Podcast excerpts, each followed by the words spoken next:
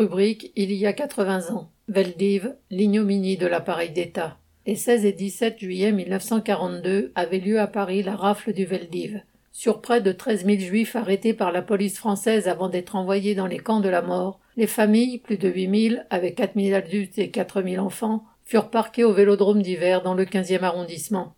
Depuis la défaite de juin 1940, la moitié nord de la France était occupée par l'armée allemande, tandis que le gouvernement français, sous l'égide du maréchal Pétain et du chef du gouvernement Laval, siégeait à Vichy. En avril 1942, le général Auberg avait été nommé chef des SS et de la police allemande d'occupation, et Laval avait nommé René Bousquet secrétaire général de la police française. À ce titre, jusqu'en décembre 1943, ce dernier allait être le maître d'œuvre de la collaboration de la police française avec les nazis pour la déportation des juifs et la répression des communistes et des résistants. Bousquet n'allait avoir d'état d'âme qu'en 1943, quand après la défaite de Stalingrad, le vent tourna pour les nazis. La politique antisémite de Pétain et Laval. Le zèle du régime de Vichy à courir au devant de la politique antisémite des nazis avait commencé bien avant. En juillet 1940, Pétain avait lancé la dénationalisation des personnes naturalisées. 15 000 d'entre elles, dont beaucoup de juifs, allaient perdre la nationalité française entre 1940 et 1944. C'est un fichier ethnique établi en septembre 1940 qui allait permettre des arrestations de masse. Les juifs furent écartés de la fonction publique. En zone libre étaient mis en place des camps d'internement des juifs d'origine étrangère, tandis qu'en zone nord, la spoliation des familles juives commençait. Le 14 mai 1941 eut lieu la première rafle visant les juifs d'origine polonaise, tchèque ou apatride, qui avaient fui la montée du fascisme en Europe.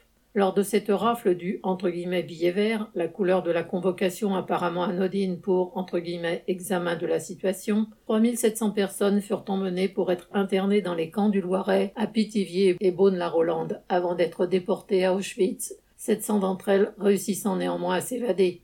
Dès août 1941, l'est de Paris fut quadrillé par des barrages policiers et 4700 juifs, dont un tiers français, furent arrêtés. En juin 1942, le port de l'étoile jaune avec la mention juif était imposé à 100 000 personnes censées la porter dès l'âge de 6 ans. Entre décembre 1941 et juin 1942, les nazis installaient cinq camps d'extermination en Pologne pour préparer la entre guillemets, solution finale. À partir d'avril 1942, Auberg et Bousquet négocièrent sur le nombre de juifs à déporter. Alors qu'au Danemark, par exemple, le gouvernement ne suivait pas les demandes des nazis, ceux-ci pouvaient s'étonner du zèle de Pétain, Laval, Bousquet et de l'État français. Vichy savait quel sort attendait les déportés juifs.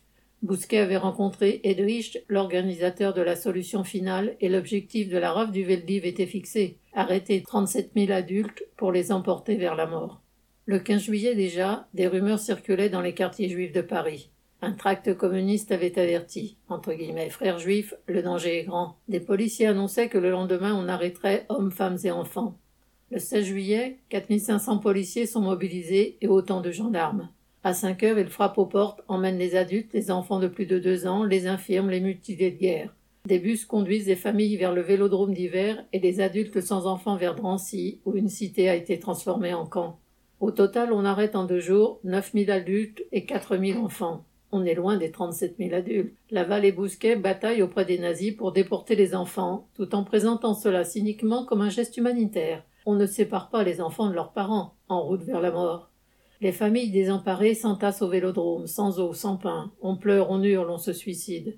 Le 17 juillet arrive un peu de nourriture, sans rien pour la servir. Le vélodrome est ensuite vidé en six jours et ses occupants emmenés vers les camps du Loiret. À Drancy, les déportations commencent dès le 18 juillet via la gare du Bourget. Sur les 13 000 déportés de cette rafle, 1% seulement reviendront. Continuité de l'appareil d'État. Au total, pendant ces 20 mois au poste de secrétaire de la police, Bousquet a contribué directement ou indirectement à la déportation de près de 60 000 juifs. Ce palmarès lui vaut les félicitations du général SS Auberg et la possibilité pour la police française de mener indépendamment sa traque des juifs, des communistes et des résistants. Bousquet sera ainsi l'artisan d'une grande rafle à Marseille en zone libre fin août 1942. Dans les procès de collaborateurs conduits à partir de 1945, Pétain sera épargné et Laval fusillé, mais Bousquet ne sera pas inquiété. Ami de Mitterrand, ex-pétainiste devenu résistant, Bousquet fut écarté de la haute fonction publique, mais put rebondir dans la banque puis la presse. Pendant plus d'un demi-siècle, le silence de la raison d'État a occulté ce sombre épisode. Bien des collaborateurs ont été recyclés, comme le préfet Papon par exemple. Vichy devait apparaître comme une sinistre parenthèse, alors que c'était bel et bien le même appareil d'État qui continuait son œuvre avec des épisodes aussi sordides, notamment le 17 octobre 1961, le massacre des Algériens conduit par le même Papon.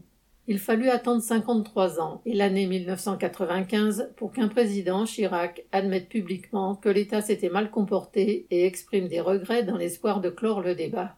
Macron, venu inaugurer le 17 juillet un musée de la mémoire de la déportation à Pithiviers, a cité Chirac en ajoutant seulement ses propres considérations sur l'antisémitisme aujourd'hui. Mais cette rafle de juillet 1942 reste un exemple historique de la façon dont l'appareil d'État de la bourgeoisie peut remplir les pires besognes. Celui issu de la Troisième République, une entre démocratie, née il est vrai sur les cendres de la Commune, s'en est montré capable tout autant que celui de l'Allemagne nazie. S'il ordonne de mener toute une population au massacre, la chaîne de commandement suit sans état d'âme, car la répression, les arrestations, les emprisonnements sont sa raison d'être afin d'assurer le pouvoir de la bourgeoisie.